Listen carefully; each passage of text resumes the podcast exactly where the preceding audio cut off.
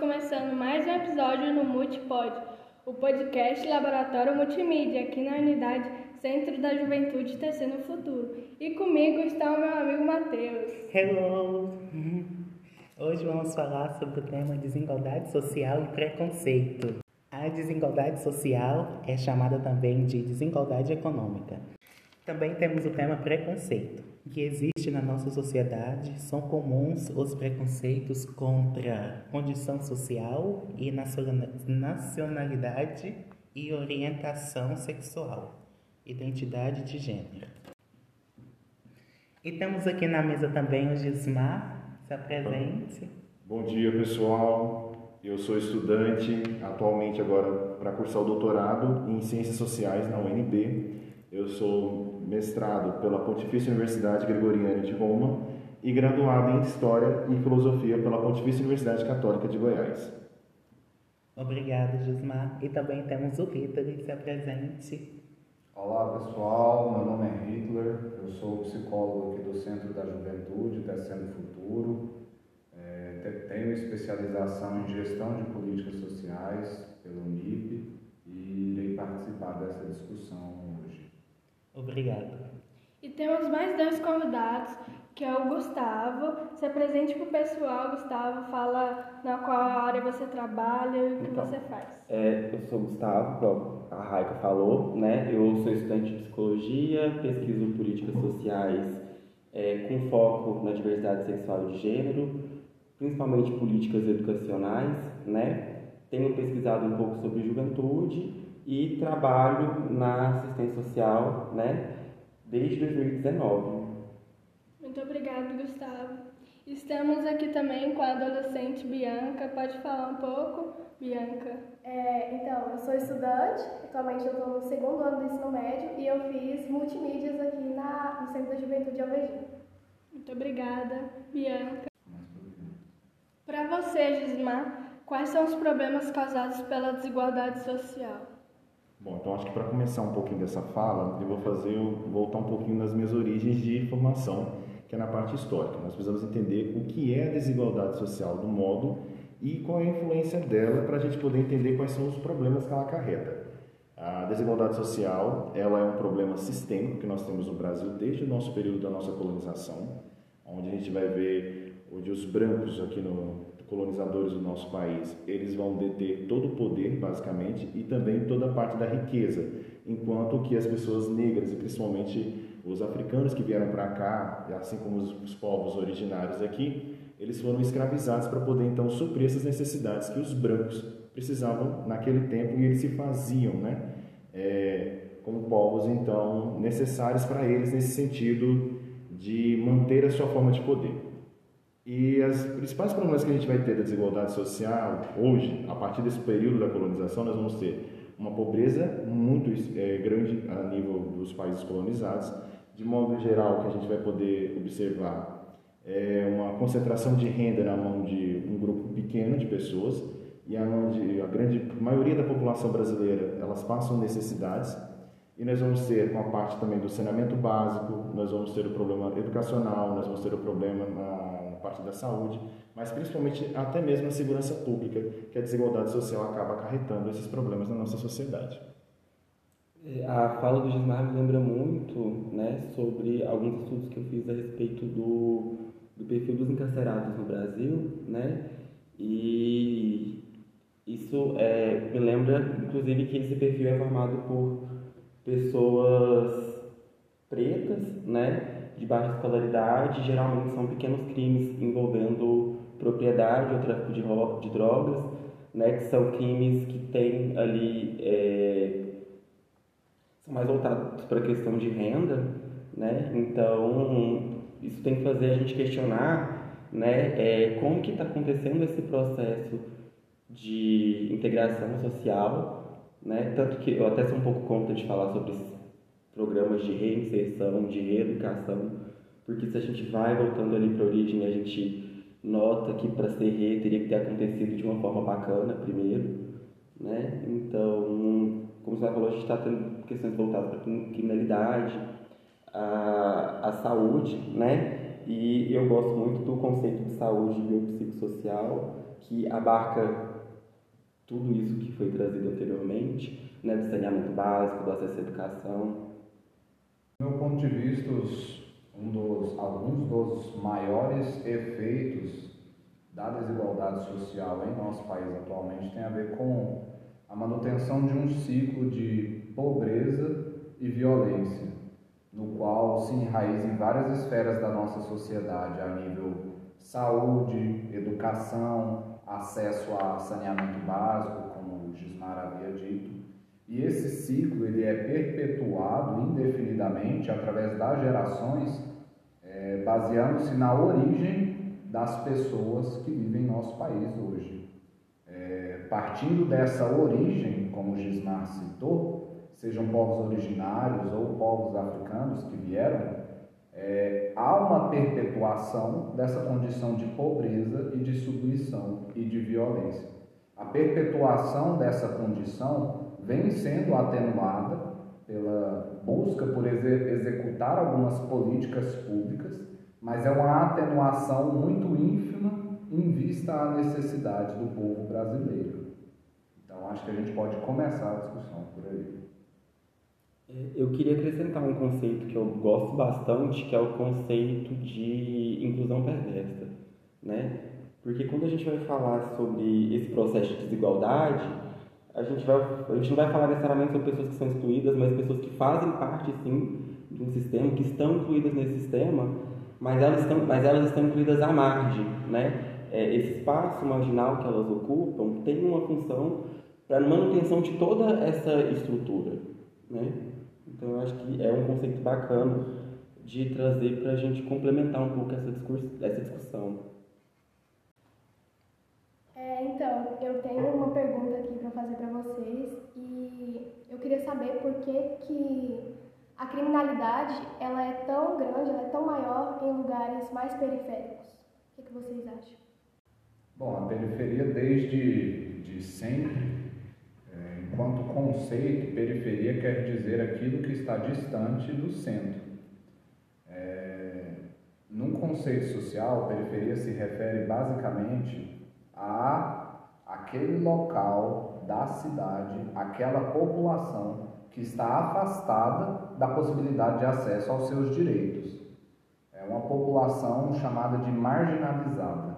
É a população que mais recebe é, a carga do processo escra escravagista que aconteceu em nosso país, porque desde o momento do, da suposta libertação, essas populações que não eram bem quistas nem bem vistas foram exortadas para locais mais afastados do núcleo social. E esse núcleo social era composto das pessoas que detinham o poder os brancos, europeus ou descendentes e relacionados. Então, na periferia, é onde se concentrou historicamente os grandes problemas sociais que haviam uma vista grossa para eles, né? já que não era preocupação do branco cuidar desse povo, não era uma preocupação do sistema vigente, e a gente pode dizer que talvez ainda, se, ainda não seja essa preocupação do sistema atual, cuidar dessa população, então é uma população que tem menos acesso aos seus direitos garantidos pela Constituição. Então é uma população que vai ter menos acesso à saúde, menos acesso à educação, trabalho, cultura, lazer, distribuição de renda e uma série de outros fatores. Não que isso vá necessariamente culminar em criminalidade, mas na realidade a gente vê que existe uma correlação enorme entre a ausência de oportunidades, de acessibilidade a, aos bens sociais com a criminalidade e a violência. Né? E assim, é, tem um outro fenômeno que eu acho bastante interessante de ser pontuado, que é o, é o do fatalismo.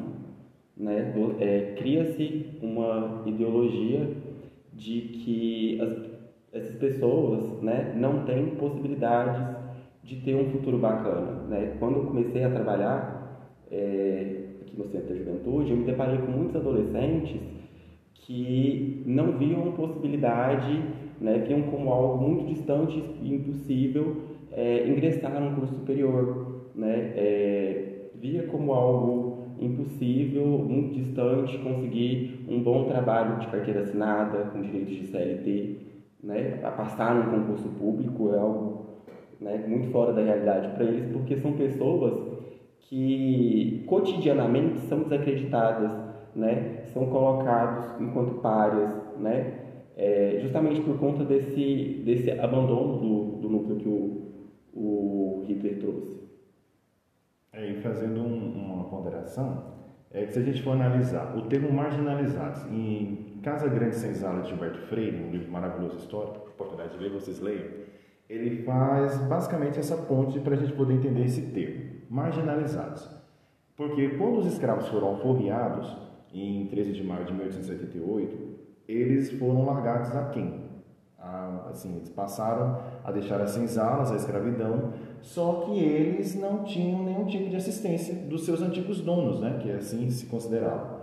Eles foram largados às sarjetas. E aí o que acontecia? Eles iam habitar regiões mais férteis porque eles sabiam mexer apenas com a parte de plantação. Logo, eles ficavam nas margens dos rios, por isso o termo marginalizados. E aí a gente vai ver, principalmente no Rio de Janeiro, é, nos anos ali por volta do século XX, o início dele, nós vamos ver que na primeira Constituição do Brasil República, em 1889, é que nós vamos citar os negros como gente. Até então, eles eram tidos como mercadorias. Então, se eles eram tidos como mercadorias para os senhores brancos, eles não tinham direitos. E se logo eles não tinham direitos, eles não tinham é, nenhum tipo de, como posso dizer, o branco, dívida com o negro, de poder pagar, ter tipo de assistência para eles. Então, é, essas políticas públicas que nós temos hoje no Brasil, elas são algumas migalhas ofertadas, sim, para as pessoas negras e principalmente as pessoas marginalizadas e periféricas.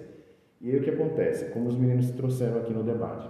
Se você não tem oportunidade, se você é sempre desacreditado, se você parece que nunca vai mudar aquele futuro, você vai acabar dando a mercê que vai seguir o fluxo da coisa. Como você não tem como mudar, vamos seguir o fluxo. E aí acaba o quê? Que os índices de criminalidade são tão altos é, nessas regiões periféricas.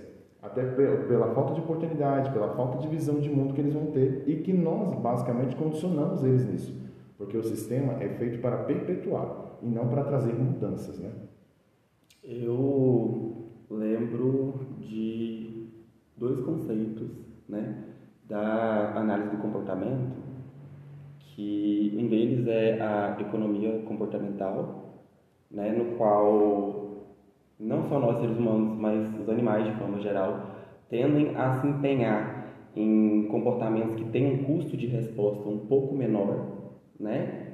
E tem a questão da competição de estímulos, né? A gente, nosso comportamento ele vai ser governado pela, pelos, pelos resultados mais imediatos, né? Então, quando a gente fala sobre essa escassez de oportunidade, quando a gente vai falar sobre essa dificuldade de acesso, né? E se a gente for colocar em contraposição é, nas oportunidades que a criminalidade traz, nessas pseudo facilidades que essa essa criminalidade pode trazer, né, é, é uma forma da gente conseguir compreender também como isso ocorre, né? É claro que, como o, o Hitler trouxe, existe uma correlação sim, mas quando a gente fala de comportamento, a gente tem que entender que esses comportamentos eles são multideterminados também, né? Que além dessa questão da dificuldade de acesso, a gente vai ter outras coisas que podem influenciar nesse comportamento da criminalidade ser emitido ou não. E, aí a gente volta na necessidade dessas políticas sociais, né, para minimizar esse risco. A gente sabe que espaços é, que promovem cultura, lazer, né, tendem a ter uma taxa de criminalidade um pouco menor. Então, é importante a gente pensar também é, como nós, enquanto cidadãos, conseguimos contribuir para a proposição dessas políticas públicas, né, para sua implementação e para a regularidade dessa implementação também. Se nós pensamos na criminalidade como uma busca do indivíduo pela realização de seus próprios desejos, e a lei, em tese, vem balizar as possibilidades que o indivíduo tem para realizar isso sem causar dano aos outros e ao patrimônio dos outros, a criminalidade ela acaba se tornando uma opção é, de subversão ou de criação de um próprio conjunto de leis onde as leis não são materializadas na realidade, que é muito comum nesses locais considerados periféricos. Então a lei define direitos e deveres que muitas vezes não se cumprem em nenhum modo na periferia, e a periferia é dotada de uma inteligência orgânica e natural e busca as suas próprias formas de realização. Não que todo é, morador da periferia é, é, obtenha o crime ou a criminalidade como um modo de vida, mas a criminalidade acaba sendo, se nós considerarmos como um modo de ultrapassar limites, acaba sendo a única forma para obter determinados frutos sociais que não lhes são ofertados de maneira é, natural. É um tomar dos próprios direitos. Tendo em vista a dificuldade de acesso à educação em pessoas mais prejudicadas socialmente, o que, que vocês acham, é, ou então como a gente poderia incluir esse tipo de pessoa é, no ensino superior, incluir mais pessoas? Então, aí a gente começa a falar sobre a importância das ações afirmativas, né? Que são políticas voltadas para diminuir essa desigualdade de acessos, né? É, e aí, eu acho que quando a gente fala de ações afirmativas, uma das que de imediato vem à nossa cabeça são a, as políticas de cotas, principalmente quando a gente fala sobre o, o ingresso às universidades, né? Que eu vejo enquanto uma ferramenta muito importante o combate às desigualdades, porque a partir do ensino superior a gente consegue um desenvolvimento, é, um desenvolvimento de um senso um pouco mais crítico, né, de uma compreensão muito maior é, de nós enquanto cidadãos e enquanto membros dessa grande, desse grande motor, né, enquanto uma engrenagemzinha desse grande motor que é a nossa sociedade. E de todo o, o impacto que a gente tem e pode ter, né? É, e sempre que a gente fala sobre as cotas sociais, a gente é bombardeado com um discurso né, de pessoas que vão falar que perdeu a vaga para os cotistas. É, a gente vai falar de pessoas né, que acreditam ter prioridade com relação a essas vagas e não levam em conta todo o, o, seu, o seu processo individual, né, enquanto pessoa que teve acessos que outra pessoa não teve e aquela pessoa possivelmente ela pode ter tido uma nota um pouco mais baixa para o ingresso na faculdade, né? Mas isso não diminui a capacidade que ela tem de executar aquilo, né? De concluir, de ser um, um bom profissional. É, a gente tem muita gente que não observa, né? Que enquanto ela estava estudando nos colégios mais caros de Goiânia você tinha um outro adolescente com a mesma idade, é, tinha que pegar duas conduções para ir, para a escola, né? uma escola com uma infraestrutura muito mais precária e depois de pegar duas conduções para voltar para casa, tinha que cuidar dos irmãos, cuidar da casa e quando não tinha que, depois de tudo isso, trabalhar à noite para acordar cedo no outro dia e fazer tudo isso de novo. É, esse tema, acho que que o Gustavo falou, acho que é bem interessante sobre as cotas, porque ultimamente a gente tem visto muito esses debates sobre as cotas raciais e assim foi pouca coisa que foi feita, mas assim já fez uma diferença muito grande no sistema universitário é, nosso aqui no Brasil de 2003, se eu não me engano, que quando elas foram implementadas até hoje. Por exemplo, nós tivemos pessoas negras porque, como diz, não é uma forma de pagamento, mas é uma forma de tentar, pelo menos, amenizar um dos problemas que a gente já tem muito graves na nossa sociedade, principalmente no quesito educacional, com as pessoas negras, que sofreram bastante no período da colonização, e foi sempre negada a elas a parte da educação, desde o período colonial, se nós formos analisarmos, porque os negros não poderiam ser alfabetizados, e hoje a gente vê eles tendo acesso nas faculdades e eles ocupando espaços que antes eram só de pessoas brancas e pessoas que tinham poder aquisitivo mais elevado, é, além de ser interessante, também é gratificante para nós podermos ver na sociedade. Hoje nós temos pessoas negras que ocupam funções que antigamente eram só de brancos. Hoje nós temos negros na medicina, na engenharia, e igual o Gustavo falou, nesse quesito que a gente sabe o quanto é difícil, principalmente para a pessoa negra, que é às vezes o que acontece. É negado a ela todas as formas de, de educação possível, ela não tem uma educação num colégio, às vezes particular, de, é, renomado, por exemplo, o de Goiânia, ou então é, não tem acesso às bibliotecas que a pessoa branca tem, e mesmo assim você vê ela conquistando o seu lugar ao sol, não só através da, da parte da, como a gente pode dizer, por os méritos de uma política, mas conquistando em si pela parte educacional e pela parte das leituras que ele fez, pela parte do conhecimento e pelas partes dessas políticas que vão sendo desenvolvidas no nosso país. E, é, a gente fala muito sobre as políticas de ingresso, mas a gente não, a gente esquece de falar que quando a gente fala sobre inclusão, a gente fala também sobre dar condições de acesso, de acesso permanência e conclusão daquele processo. Né? É, a gente tem as políticas de, de cotas para ingresso, mas ao mesmo tempo a gente tem uma taxa de evasão significativa desses cotistas nas universidades. Né? Justamente por conta das violências sofridas em sala de aula, né? É, justamente por conta das dificuldades enfrentadas na vida cotidiana fora do espaço universitário. Então, se você observar, por exemplo, na minha turma, a proporção de pessoas graduadas, né, é, as que são cotistas e as não cotistas, você vê essa diferença. E a gente está falando de uma turma que entrou bastante tempo depois da política de cotas, porque eu sou de uma turma de 2017. Né? a gente volta naquele núcleo central que a gente falou, dessas pessoas que detêm o poder, né, dessas pessoas que detêm o, os acessos e o poder de dar ou não esses acessos, né, e de como eles é, se diferenciam das outras pessoas para manter esses privilégios para si, né?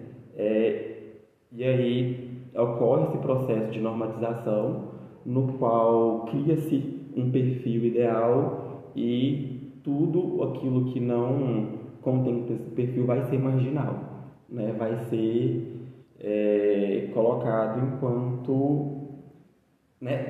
vai, ter os marcadores de que eles não têm aqueles direitos. É, se a gente olhar esse processo cultural do nosso país, por exemplo, voltando de novo à parte histórica, nós vamos ter ali os brancos, principalmente com algumas instituições de poder daquela época de manutenção, principalmente as instituições religiosas, que vão então entre eles decretar o que é ou não é, é bom para a cultura. E aí, claro que eles vão privilegiar o, os seus traços culturais, como a gente pode ver, por exemplo, imagens de santos, todos brancos, a gente não tem santos negros, só vamos ter um santo negro a partir do século XIX. E aí a gente vai ver se parte do, entrando na parte da cultura e vendo a parte do preconceito social, nós vamos ver que tudo, por exemplo, que os povos africanos traziam de contribuição culturalmente para o Brasil, eles eram negligenciados ou inferiorizados, porque não contemplavam, como o próprio Gustavo falou, aquele círculo de poder que era dos brancos. E aí a gente vai tendo essa perpetuação desse preconceito social a partir desse momento da cultura, que aí vai se expandir por outras partes da outros núcleos sociais, e a gente vai ter em diversos ambientes, né? chegando esse tipo de preconceito e esse tipo de, de falas como a gente vai ter.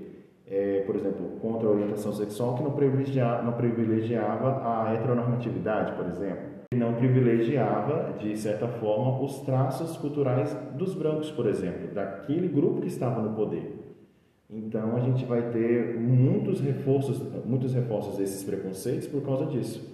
Não, não traz nada, segundo os brancos, que a agradasse a eles ou que agregasse a sua cultura. Então eles eram inferiorizados. E aí nós vamos ter esses preconceitos sendo disseminados desde aquele período cultural e chegando até hoje para a gente. E hoje, assim, até que um pouco mais brandos, mas ainda continuam muito maciços na nossa sociedade, né? E assim, esses marcadores, quando eles, é, eles não só os marcadores, mas é, algumas essas características desses, é, desses povos marginais quando adentram a, o, o, o círculo, né, esse núcleo privilegiado, eles passam por um processo de transformação e adequação. Né? Quando o Gismar estava falando sobre a representação dos santos, eu lembrei da representação de alguns orixás, né? Quem nunca viu uma imagem de Iemanjá branca?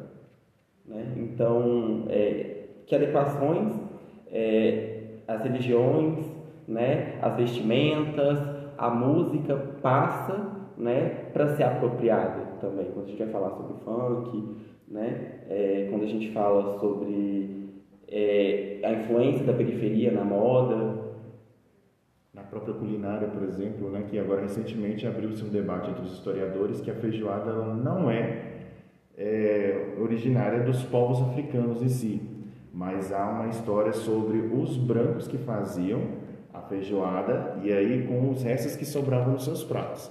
Então é uma discussão muito boa e aí a gente tem agora vários trabalhos a serem impulsionados para poder fazer essa, essa pesquisa para a gente ver de fato se são é um prato de origem africana ou é um prato mesmo é, dos brancos, que eu acho um pouco difícil, mas... É, o preconceito ele tem um, um traço de ser um modo de resistência às trocas culturais. Ele possui, é, direta e indiretamente, um propósito de conservar modelos culturais que são é, perpetuados. Então, nesse sentido, ele vai exercer essa função de dificultar a transição entre modos de ser de povos diferentes. E aí ele vai partir do núcleo cultural que detém o poder. Isso em qualquer lugar do mundo. Especificamente no Brasil, o núcleo cultural que detém o poder, ele é e sempre foi masculino e branco. Então, o preconceito vai se direcionar para tudo que não está alinhado com esses propósitos e esses modos culturais do que é masculino, do que é branco, do que é cristão, e tudo que é diferente vai ser visto com maus olhos, é, numa espécie de estratégia de não assimilação. O que ocorre na realidade é que, apesar do preconceito, esses modos de ser, essa cultura dos outros povos, são assimiladas na convivência social no dia a dia, no contato entre as pessoas. É, muitas vezes essa assimilação é negativa, no linguajar, no vocabulário, nas crenças, mas por vezes essa assimilação se torna naturalizada ou até é cooptada por esse núcleo de poder. É, a gente tem várias, várias práticas que nós desenvolvemos aqui no Brasil, ou foram tragas por outros povos que não os brancos, e que muitas vezes nós olhamos com um olhar de naturalidade. Como, por exemplo, tomar banho todos os dias, dormir na rede, é, enfim, várias outras questões aí, como a própria alimentação, né, o milho, a mandioca e por aí vai, que são coisas de outros povos que não os brancos, mas foram assimiladas aqui também. É, e para a gente falar sobre combate a esse preconceito, falar sobre é, combate a essa desigualdade social, a gente tem que pensar muito sobre quem são essas figuras para as quais a gente está dando voz. As pessoas realmente nos representam, né? É, então, eu acho que a gente precisa ter essa reflexão. É, e na escola, né, poderia falar mais sobre o assunto, né, do preconceito, né, para para aquelas pessoas, né, os alunos que fazem preconceito na escola, na rua, para eles terem mais conhecimento, né, sobre o preconceito, é, para até dar aula, né, para os alunos e assim vai, né, para quebrar esse tabu do preconceito, né. É para se quebrar o preconceito é, é demanda uma estratégia, um projeto político muito amplo. Mas dentro disso que você falou, alguma das coisas que pode ser feita é a busca por tentar diminuir essas distâncias sociais, por desfazer certos reconhecimentos pessoais de grupos fechados e tentar trazer à tona a realidade, o pertencimento a priori à categoria humana dessas pessoas. Que o preconceito demonstra um, um ponto de vista de alguém que se vê antes como superior. E aí é necessário trazer tanto a diferença como a igualdade para essa discussão. e fazer o paralelo entre ambas para que a diferença não seja vista como superioridade e a igualdade não seja vista como um apagamento da identidade. É, conduzindo no equilíbrio entre esses dois pontos é uma das formas que nós podemos desconstruir o preconceito. E ao invés de gerarmos muros entre as pessoas, entre os grupos, nós tentamos derrubá-los e criar pontes. E essas pontes elas vão se situar justamente nos abismos sociais alimentados pelas desigualdades sociais, que é onde a gente tá, a gente vem tentando atuar ultimamente, né, nas últimas décadas. E aí a gente chega na importância de é, locais como o Centro da Juventude, né, e de projetos como o do Laboratório Multimídia, que é um espaço que vai propor né, para adolescentes e jovens que são né, o futuro da nação, né, estão descendo o futuro. É, e o futuro de si mesmo. E o futuro de si mesmo, exato. É, e vai, que vai propor para os adolescentes e jovens é, oportunidades de compreensão de si enquanto parte de um território, enquanto parte de um grupo, né? seja esse grupo família, seja esse grupo é, a igreja da qual participa, né? É, o, enquanto estudante, né? enquanto pessoa negra. É, é, é importante que a gente proponha esse, esse espaço de quem sou eu, né? E, e quais são as minhas possibilidades. É, eu acho que, como o Gustavo falou, acho que é importante ter esses momentos, é, principalmente na, nas rodas de ensino, né? Nos, nos ambientes de aprendizado, que é muito importante só que a gente vê que ainda a nossa política no Brasil ainda caminha passos bem devagares, né, com esse sentido. Igual como eu vivencio muito na escola, tipo assim, na minha sala, né, é, o desrespeito, assim, pessoas assim do gênero homossexual, né, muito de respeito, como assim, casos assim também familiares que não aceitam. Então, os jovens assim, eles se trancam e não se abre assim muito para falar com os pais, porque tem medo de dos pais, é, como é que se fala? Brigar, é. querer tirar, é, mandar embora. Né? É, mas o que eu fico me perguntando assim, por que que tem tanto desrespeito e preconceito com assim com a gente, com pessoas trans, homossexual, é, lésbica? É essa, essa sua última fala me lembrou muito uma frase da Dominique Jackson, né? Que é uma mulher trans preta, é, no qual ela fala que ela não busca por aceitação, porque essa ideia de aceitação passa muito a, a ideia de que existe uma pessoa que, né, geralmente a gente fala dessa pessoa que normatiza, né, desse núcleo cultural, que tem o poder de dar o aval ou não para você ser quem você é. Quando na verdade o nosso processo de construção da identidade ele acontece interno e externamente simultaneamente, né, determinado por vários fatores. Então, ela fala que ela não, ela não quer aceitação, mas que ela demanda respeito, né? Porque enquanto humanos, né, é, enquanto iguais e diferentes, é, é o mínimo que a gente deve oferecer ao outro. Igual meu professor El, de geografia, que é homossexual também. Ele me disse que ele sente orgulho por eu ter me abrido assim para a escola toda. Que ele fala que eu não tenho vergonha, esse estranho, que eu me abri. Ele disse que antigamente, ele disse que não tinha coragem de se abrir na escola, porque era muita preconceito, homofobia ou pelo menos é, não aceitar e sim respeitar, né? E aí, agora eu jogo uma pergunta, né? É, e o que que a gente, quando a gente goza desses privilégios, quando a gente tem esses traços normativos que nos dão possibilidade de acesso a espaços determinados locais, é, a gente pode fazer para contribuir com as pessoas que não têm os mesmos acessos que a gente?